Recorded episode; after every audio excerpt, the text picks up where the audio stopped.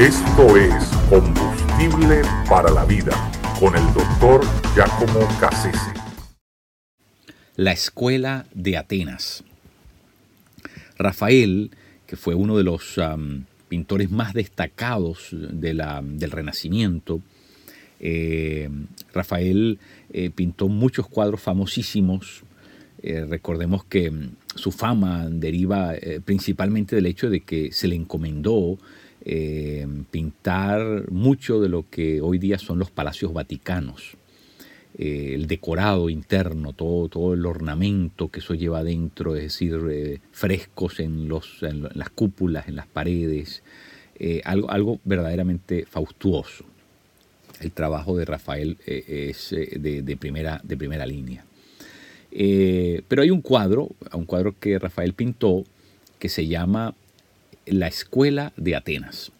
Y en ese cuadro hay, bueno, gente que da la impresión que estén discutiendo, estén en una disputación intelectual muy, muy álgida ¿verdad? Pero hay dos em, personajes que están en el propio centro del escenario, es una escalera donde están, ¿verdad? La gente posicionada y en el tope de la escalera hay, dos individuos que representan, uno de ellos representa a Platón y el otro representa a Aristóteles, que como sabemos, eh, Platón fue el, el maestro de Aristóteles, ¿verdad? Pero sus filosofías eh, terminaron por ser eh, diferentes eh, y toman rutas diferentes y por supuesto al tomar rutas diferentes, es decir, premisas diferentes, asunciones diferentes, van a desembocar en conclusiones diferentes.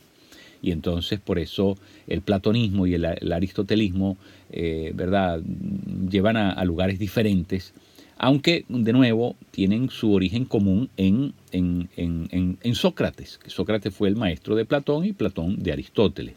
Sin embargo, cuando Platón muere, no es a Platón, no es Aristóteles a quien, a quien dejan a, cargo de la academia, eh, de la escuela, perdón, de la escuela de Atenas, sino que es a un sobrino de Platón, que mm, de alguna manera reproducía, replicaba las ideas de Platón y, Aristóteles, ¿verdad? No fue escogido porque obviamente sus ideas no eran necesariamente, no estaban alineadas con la de su maestro.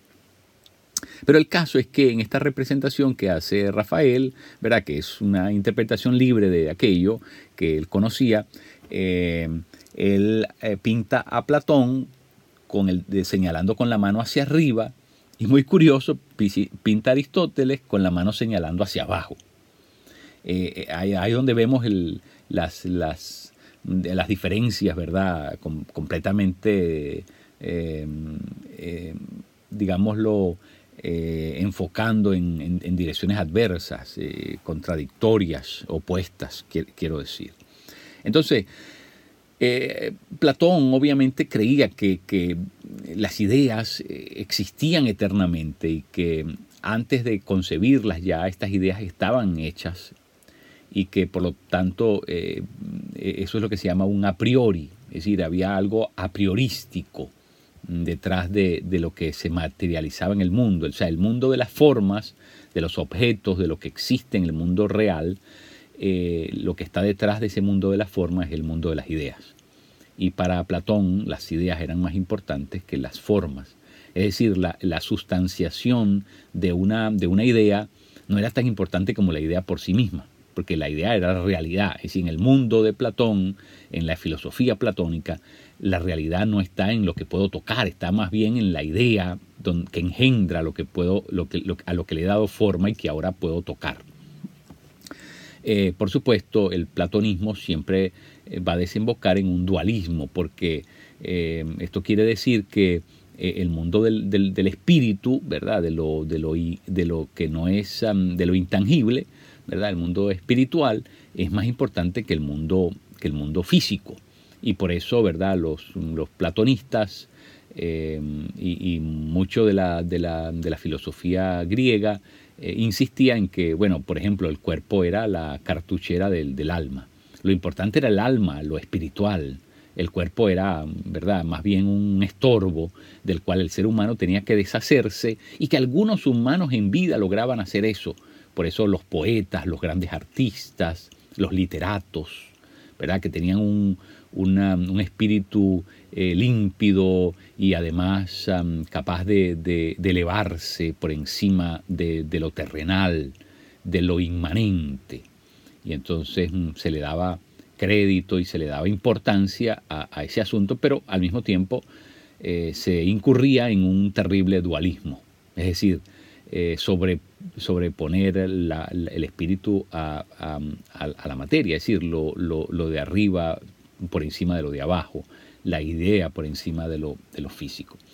Eh, y, bueno, eh, por otro lado tenemos Aristóteles, que no creía en lo, a en lo a priorístico, en lo a priori, sino en lo a posteriori. Para, para Aristóteles lo que existía era lo que se podía tocar. El mundo de las ideas eh, era toda una, una, falacia que se había inventado Platón. Es decir, las ideas, por último, eran producto de nuestra interrelación con el mundo real.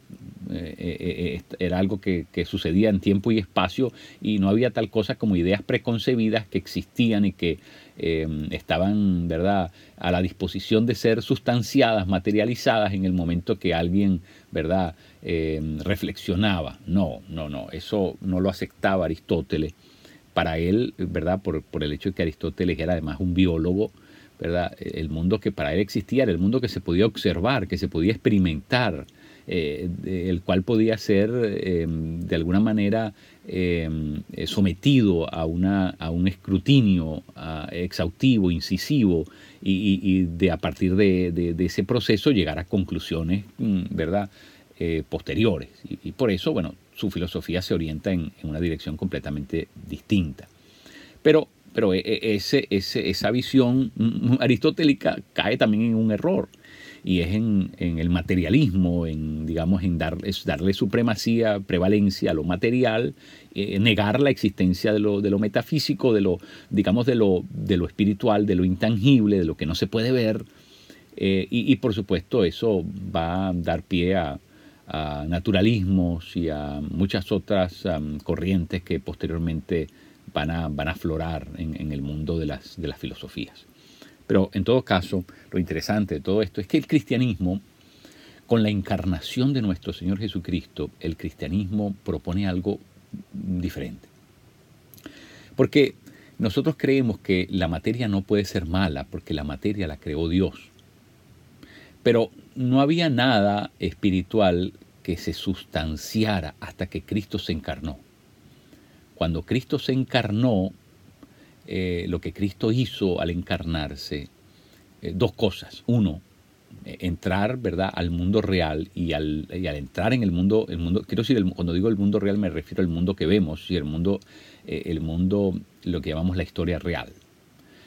Por supuesto, no se trata de que este es real y el otro no. Lo que quiero decir es que este, este es el que conocemos con, con, inmediatez, ¿verdad? Por, por palmariamente, es algo que lo, podemos tocar, identificar y lo podemos describir. Entonces, eh, Cristo, cuando entra en la historia humana, Cristo legitima el valor de lo material, porque Cristo mismo tomó forma de hombre, tomó cuerpo, es decir, Cristo se hizo, ya no, ya no es, eh, dejó de ser un ser espiritual para hacerse un ser eh, material que tiene ubicuidad, que tiene un, eh, que se puede identificar, se puede ver. Como dice, como dice el propio Juan al inicio de su primera carta, les hablamos del que tocamos, del que vimos, del que, del, es decir, le estamos hablando de una persona real eh, es maravilloso que el testimonio que da Juan eh, lo, basa precisamente en el hecho de que este no es un fantasma del que estamos hablando, no es una persona imaginaria, hipotética, no es, una, no, es una, no es producto de nuestra ficción literaria, no es un producto de nuestra imaginación, eh, es producto de la realidad. Dios entró en la historia y al entrar en la historia, el Dios que creó la historia, legitima, le da, sentido, valor, dignidad a, lo, material. Es decir, nuestro cuerpo es tan importante para Dios como nuestra, alma. Por eso el cristianismo rompe con todo tipo de dualismo. Eh, en el cristianismo no hay tal cosa como lo secular y lo profano. ¿Por qué? Porque lo que el cristiano está llamado a ser y lo que Cristo hizo, todo lo que Cristo hizo era santo, era sagrado. Entonces no era, no era, no era lo santo versus lo secular o lo santo versus lo profano, no. Todo lo que Cristo hizo era santo y por lo tanto todo lo profano lo convirtió en santo porque las cosas más triviales de la vida que Jesús hizo en tanto que tenía cuerpo, las convirtió en santas en tanto que Él nunca pecó. Así que en Cristo es donde se funde la verdadera comprensión en su encarnación, la verdadera comprensión de lo de arriba y de lo de abajo, de lo, de lo, de lo natural y de lo sobrenatural, de lo divino y de lo humano, de lo celestial y de lo terrenal. Cristo es la verdadera fusión. Por eso las escrituras dicen que Cristo es la nueva humanidad, porque Él es el punto de fusión. E, e, él es el, lugar donde la historia converge y, por lo tanto esas grandes divisiones y extravíos pueden ser reconciliados, conciliados de forma tal que eh, podemos tener una visión ahora integrada de la historia, una cosmovisión, eh, ¿verdad? Eh, íntegra, comprensiva de, de toda la historia humana, sin tener que desechar uno o el otro. Y la prueba de todo esto está en que el cristiano, ¿verdad?, espera la resurrección no solamente de su alma, el cristiano espera la resurrección del cuerpo, porque así es como se llama, la resurrección de la carne. Por lo tanto, todo lo que somos, espíritu, alma y cuerpo, se tienen que mantener irreprensibles hasta la venida del Señor. ¿Por qué? Porque el Señor lo va a levantar todo, lo espiritual y lo físico, todo, todo.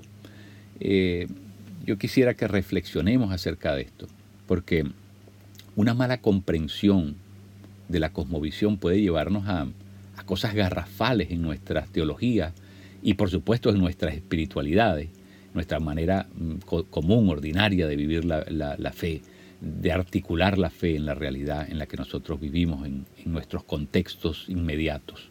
Así que reflexionemos acerca de esto. Nosotros no creemos en la inmortalidad del alma, creemos en la resurrección del cuerpo. Y por lo tanto, eso quiere decir que lo de arriba y lo de abajo es tan importante porque ambas cosas fueron creadas por Dios. Eh, lo del cielo y lo de la tierra, lo físico y lo espiritual. En Cristo encarnado se funde todo, todo lo, todas las cosas. Tienen su integración perfecta en Él. Y no solamente eso, Cristo donde quiera que ahora esté tiene cuerpo y tendrá cuerpo por los siglos de los siglos, como se dice por seculam seculorum. Así que es bueno que meditemos sobre este asunto porque no vaya a ser que espiritualicemos tanto la fe o la y, la hagamos tan inmanente, cualquiera de los dos extremos es sumamente terrible y peligroso y debemos evitarlo porque la encarnación es el modelo que nos permite a nosotros vivir aquí en la tierra con un sentido de lo eterno. Reflexionemos sobre eso, por favor.